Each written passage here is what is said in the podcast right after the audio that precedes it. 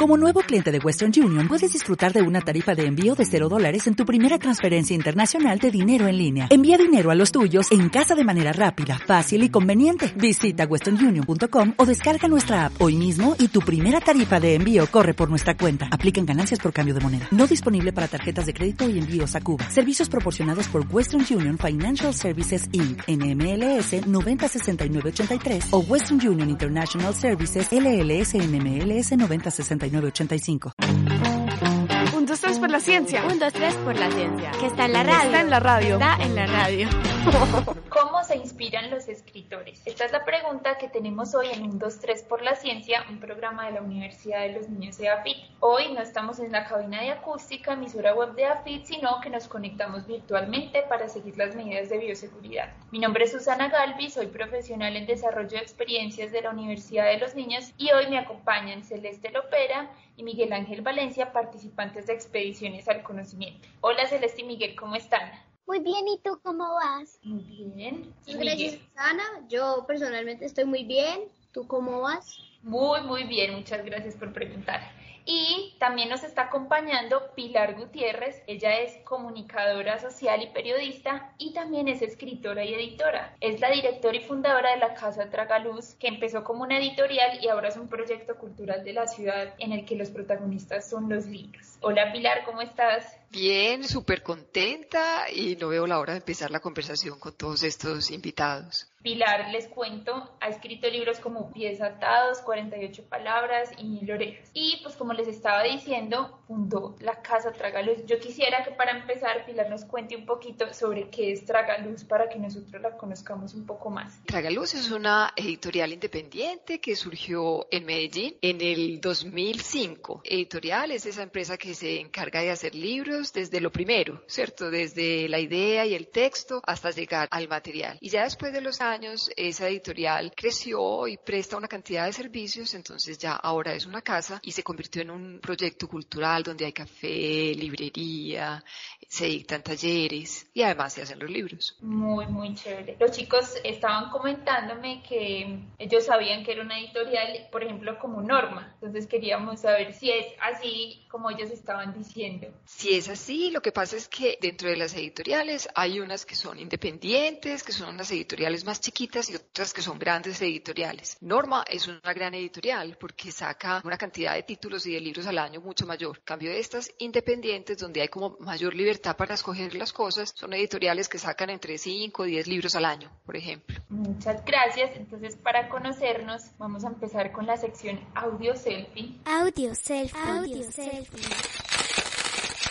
Audio selfie. Ustedes han visto las reacciones en las redes sociales cuando uno le da algo, me encanta, me entristece, me gusta. Sí, exacto. ¿Cierto? Bueno, entonces vamos a imaginarnos que le vamos a dar me encanta a un libro. Entonces cada uno me va a decir a qué libro le daría me encanta. ¿Quién quiere empezar? Yo. Celeste. Eh, bueno, eh, me gusta, eh, me encanta un libro que se llama Cuentos para niñas rebeldes. Me encanta el primero, el segundo y el tercero. Les voy a contar un cuento del tercero, pero el primero, una historia que me encantó fue la de Celia Cruz. Ah, qué bonito. Es como un libro de biografías. Sí, como de historias de personas que lucharon mucho para ser quienes fueron o quienes son ahora. Ajá. Entonces voy a leerle un pedacito de la primera historia. Es Adelaide Germán. Era una maga.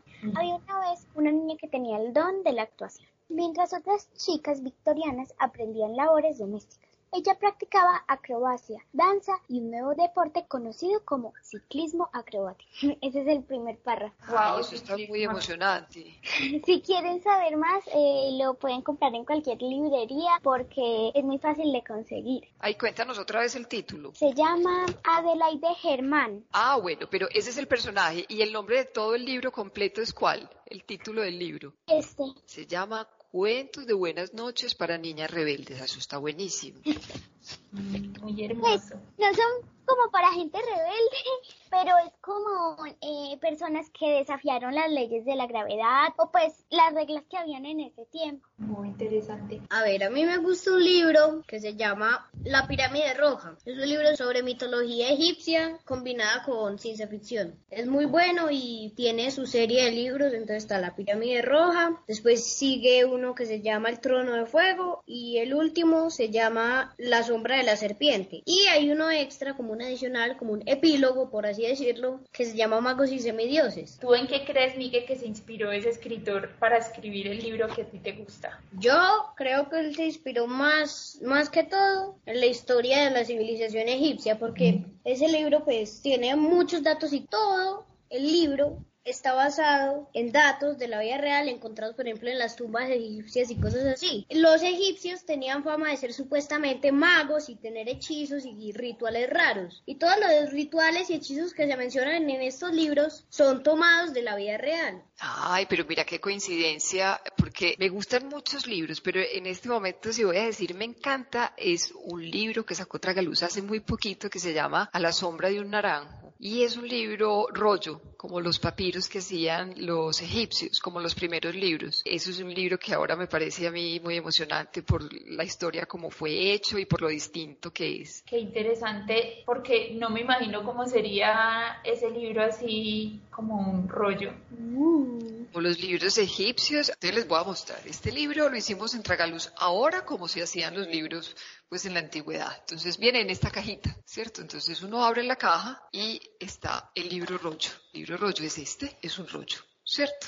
Mide 6 metros, que era una medida, una longitud muy típica en los libros rollos de esa época. Lo ideal es verlo en el piso, ¿cierto? Porque hay que hacer como todo un ritual para leer como se leía antes. Entonces aquí se va extendiendo, entonces se va alternando el texto con la ilustración. Entonces la inspiración de este libro que es muy especial fueron las ilustraciones, o sea, primero fueron las ilustraciones y después fue el texto. Las ilustraciones fueron de un ilustrador iraní que se ganó un concurso con nosotros, con Tragaluz. Entonces empieza con la ilustración, la escritora que es colombiana coge la ilustración y a partir de la ilustración se inventa una historia que es completamente ficción. Y tiene aspecto como de Como papel antiguo. viejo, ¿cierto? Como de pergamino, que ahora pues no es un pergamino, sino que es un papel especial que se llama papel piedra, porque es un papel, no porque sea hecho de piedra, sino porque es muy resistente incluso al agua.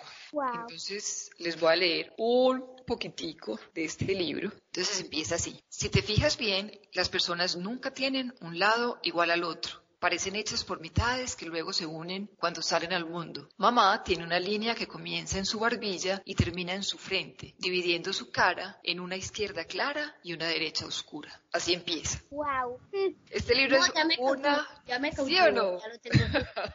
Yo no soy capaz de dejar un libro así como así, no.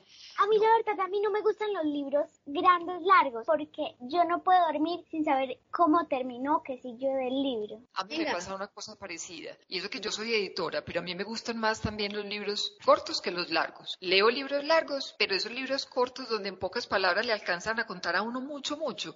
Esos son los que más me, me seducen. Muy interesante también ese libro, esos tres libros que nos compartieron. Pero hoy. aprovechando que ya todos dijeron el primer pedacito de, Miguel, tú también, claro. libro empieza así. Advertencia. El texto que sigue es una transcripción de una grabación digital. La calidad del audio en varios de los pasajes era muy baja, por lo que algunas palabras y frases representan las suposiciones más probables que ha podido hacer el escritor. Se han añadido ilustraciones de los símbolos más importantes mencionados en la grabación. Allí donde ha sido posible, los ruidos de fondo, como las refriegas, golpes e insultos de los narradores, se han excluido de la transcripción. Capítulo 1. Una muerte en la aguja. Tenemos solo unas pocas horas, así que escucha con atención. Si estás oyendo esta historia, ya corres peligro. Sadie y yo podríamos ser tu única esperanza. Ve a la escuela, busca la taquilla. No voy a decirte qué escuela ni cuál es la taquilla, porque si eres la persona adecuada la encontrarás. La combinación es 13, 32, 33. Cuando termines de escuchar esto, sabrás lo que significan esos números. No olvides que la historia que vamos a contarte todavía no está acabada. Su final depende de ti. Lo más importante de todo, cuando abras el paquete y encuentres lo que contiene, no te quedes con él más de una semana, pase lo que pase. Te será difícil de deshacerte de él, eso seguro. Al fin y al cabo te propuse proporcionará un poder casi limitado, pero si lo conservas demasiado tiempo, te consumirá. Ay, pero tiene, tiene mucha tensión. ¿eh? El suspenso es así en todo el libro. Sí. Creo que no me quiero meter en algo que no pueda deshacerme fácil de él. Así es, hay algunos libros que nos atrapan con mucho misterio.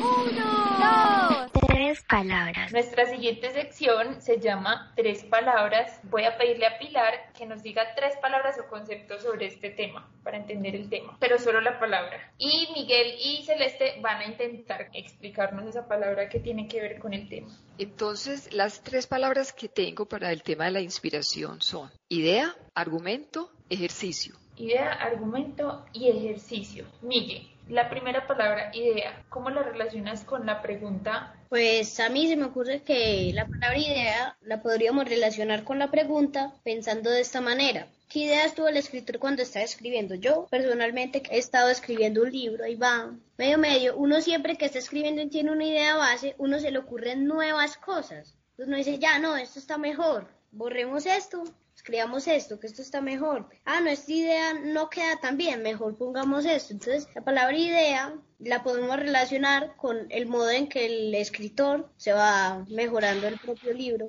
en el proceso de escribirlo. Como esa semilla. Celeste, la segunda palabra que nos dijo Pilar es argumento. Argumento. Argumento es como, por ejemplo, yo dije, el oso de peluche es muy suave. Y de pronto Pilar dice, eh, no, es muy duro, no tiene razón. Está como argumentando algo que no es cierto. Como tener una idea y defenderla también y desarrollarla, ¿cierto?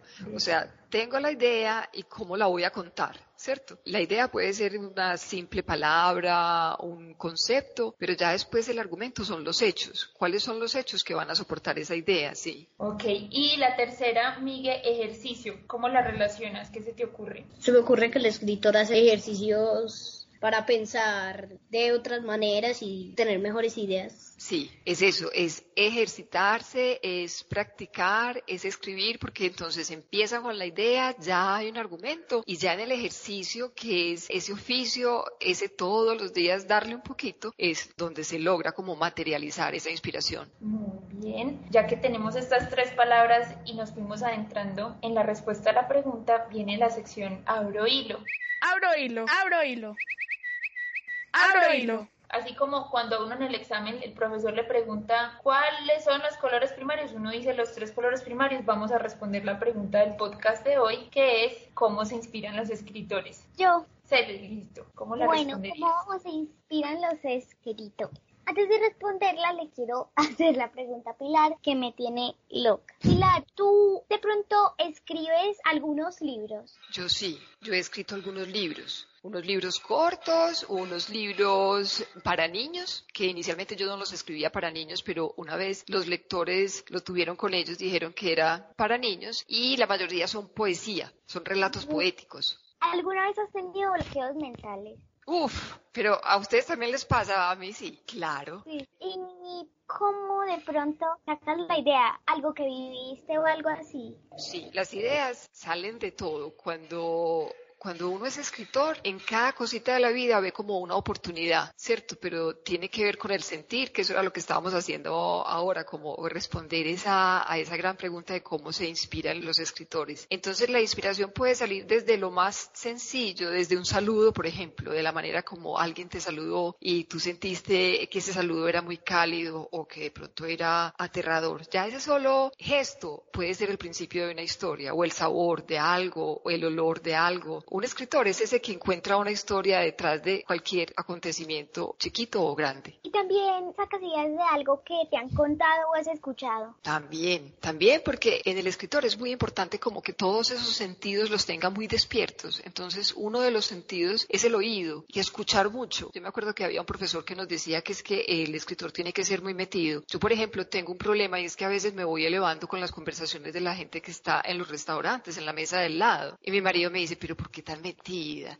y a veces lloro y todo porque me meto tanto en la conversación del lado. Es como la capacidad de oír, de meterte como en el cuerpo del otro para después escribir como, como esos personajes. Y cuéntame, de pronto qué libro has escrito con algo que has escuchado y otro con algo que te ha pasado a ti en tu vida. A ver, con algo que he escuchado y otro con algo que me ha pasado. Yo creo que todos, todos tienen algo que me ha pasado. Todos los libros que he escrito, que pues está, como decía Susana al principio, Bola de agua, pies atados, mil orejas. Entonces, todos tienen que ver, ¿sabes? Con los sentidos completos. Yo no puedo decir que yo escribí una historia por algo que oí nomás, porque son cosas que oigo, que veo, que huelo, que siento. Para tú escribir te tienes que meter como del todo. Pero hay una que es como exótica, diría yo, que se llama Mil Orejas, que es un poema muy corto, es un poema de nueve versos. Y es la historia de una niña sorda y es ella contando cómo ella oye. Entonces, mira, yo escribí ese texto a partir más de la observación, ¿cierto? De observar cómo esta mujer que no oye, a su manera, oye. Suena muy hermoso eso que acabas de decir. Bueno, ya, ya que hice las preguntas que le tenía que hacer a Pilar, sí voy a responder cómo se inspiran los escritores. Yo creería que los escritores se inspiran como las preguntas que le acabé de hacer a Pilar, escuchando y algo que también le ha pasado en su vida o a los ídolos que tienen. Se inspiran a través de unos libros que escriben otros escritores. Así es, cuando uno lee libros de otros y también te inspiran son referentes, que le preguntan a uno, ¿qué referentes tienes? Son esos que te impactaron y que tú dices después de la lectura, ay, sí, este, este me dio una idea. Y la última pregunta de todas, Pilar, ¿a ti de pronto qué apodo tienes o cómo te gusta que te digan? Ay, muy buena pregunta, mira. A mí me dicen cucha. ¿Cómo te parece? Cucha como de viejita. Porque muy, muy chiquita, y tiene que ver con la escritura y con las historias, muy chiquita me encantaba tomar tinto, tomar café con mi mamá y con las amigas de mi mamá y era muy raro que una niña de cinco años primero tomara café y segundo le gustara pues como eh, sentarse con esas señoras, pero era que me encantaba oír las historias, era por eso. Por eso me dicen cucha, porque parecía, desde muy chiquita parecía una viejita. Pues mejor te voy diciendo Pilar. Caja de De herramientas. Caja de herramientas.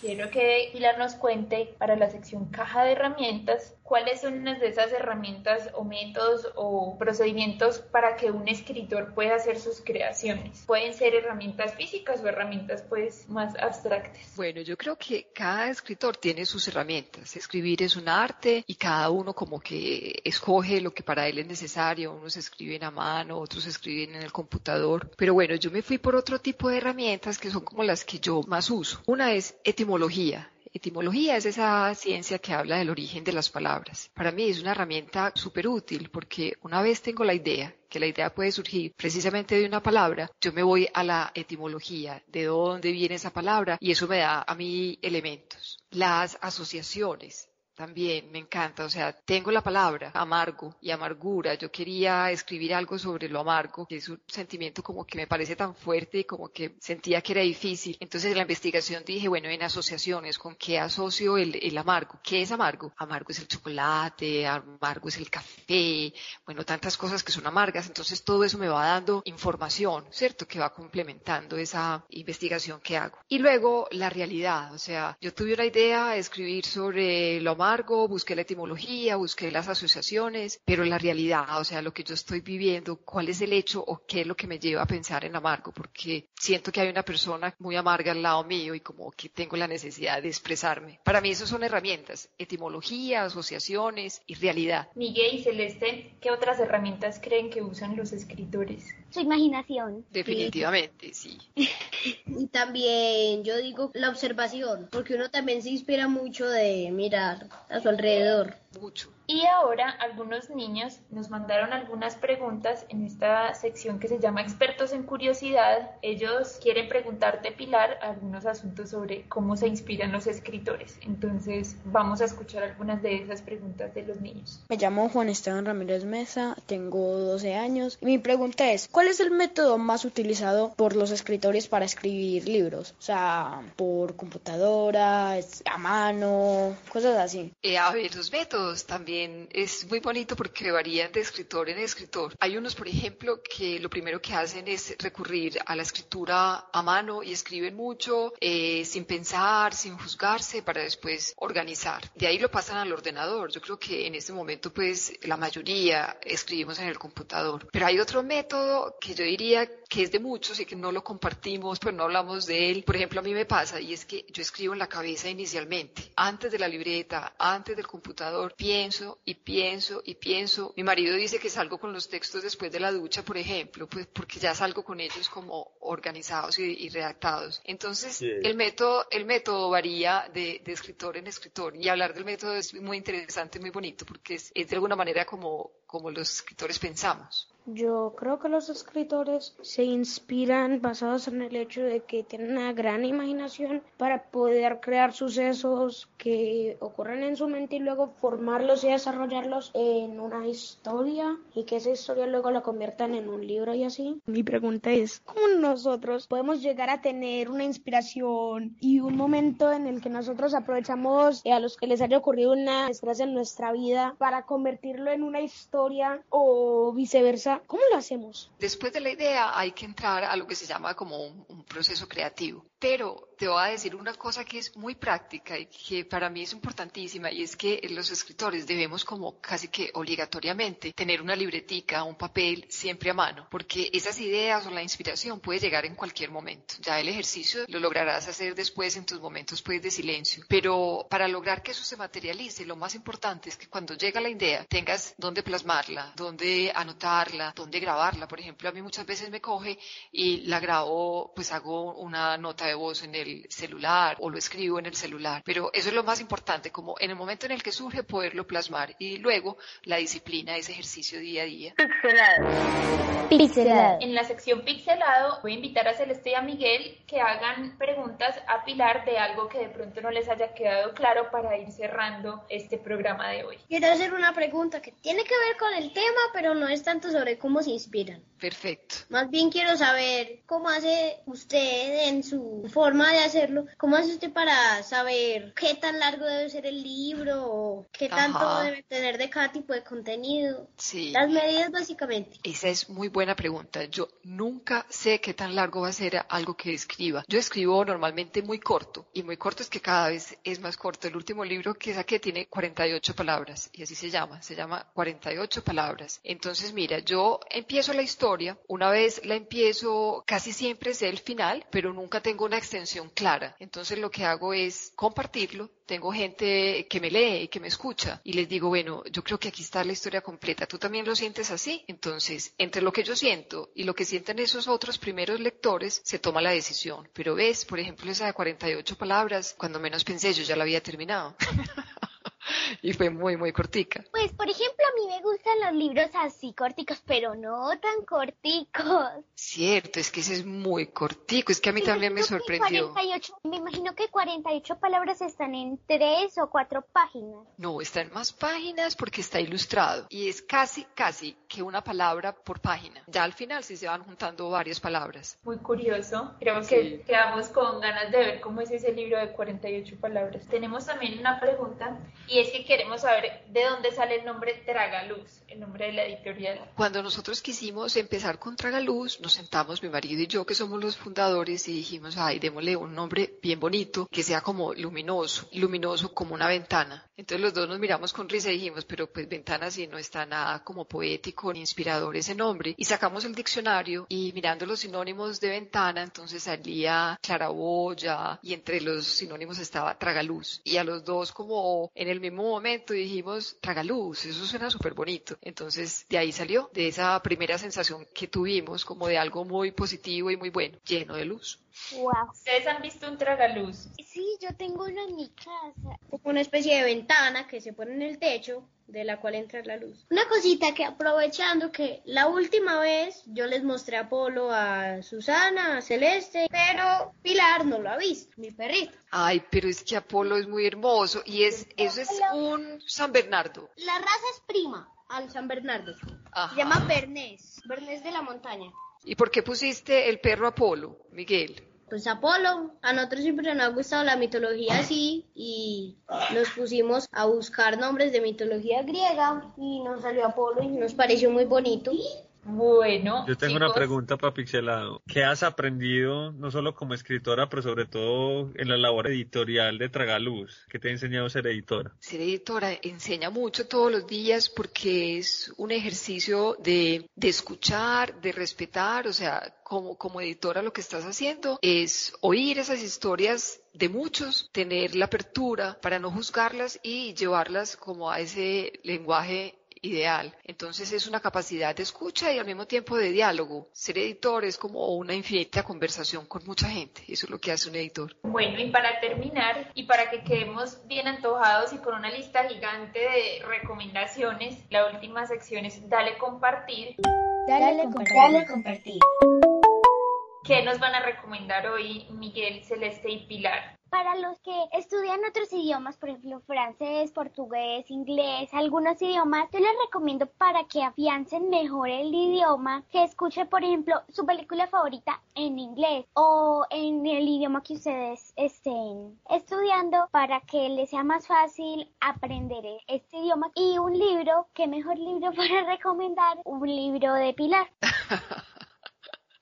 Qué rico. Yo quiero recomendar una serie, supongo que ya la conocerán por los 500 millones de propagandas que pagó Disney, pero bueno, se llama El Mandaloriano. Yo la he estado viendo y es muy buena y, es como la continuación de, para los que hayan visto o conozcan la saga de Star Wars, es la continuación. Ay, bueno, yo no la conocía y tengo una hija de 12 años, entonces la voy a ver con ella, la voy a empezar a ver. Muy buena esa recomendación, yo la he visto y me encanta. Incluso mi gata se llama Leia porque me gusta mucho Star Wars.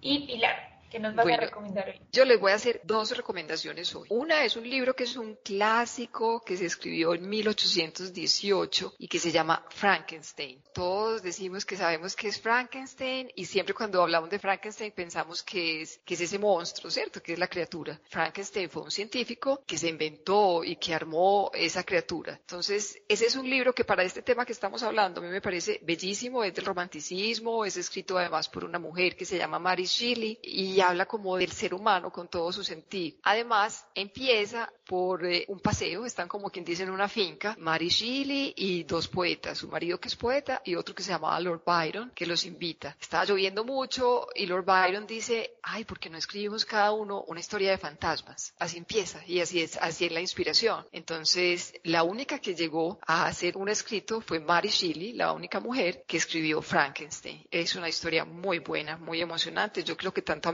Miguel como a Celeste, a Susana les va a encantar. Si no estoy mal, la última feria del libro hablaba sobre Frankenstein, el de Mary Shelley. Exactamente, así es. Y otra cosa que les recomiendo especialmente es un libro reciente que se llama El reto Bradbury. Ray Bradbury fue un escritor de ciencia ficción de Estados Unidos. Él escribía novelas, cuentos, bueno. Y él decía que desde la edad de ustedes, desde los 12 o los 13 años, escribía mil palabras al día, ¿cierto? Ese es el ejercicio y la práctica. Entonces ahora en España una editorial sacó un libro que se llama El reto Bradbury, que quiere decir que con unas instrucciones que ellos dan muy básicas de cómo empieza la idea, cómo se estructura, cómo se arman los personajes, vas a escribir una historia semanal al año. Entonces al final del año vas a tener 52 historias. Entonces se llama El reto Bradbury. Yo lo estoy haciendo y me parece una maravilla. Entonces se los recomiendo. Lo encuentran ahora en cualquier librería. El reto Bradbury para que escriban una historia por semana. Qué chévere ese reto que vamos con una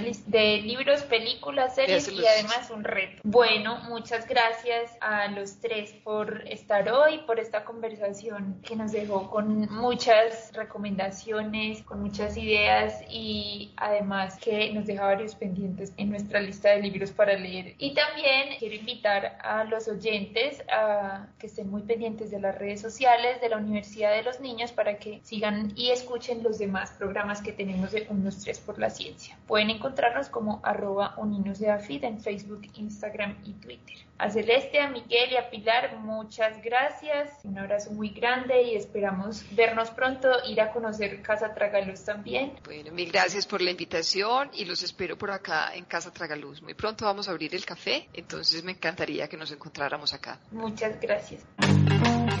Un, dos, tres por la ciencia. Un, dos, tres por la ciencia. Que está en la radio. Está en la radio. Está en la radio. O'Reilly Auto Parts puede ayudarte a encontrar un taller mecánico cerca de ti. Para más información, llama a tu tienda O'Reilly Auto Parts o visita oreillyauto.com.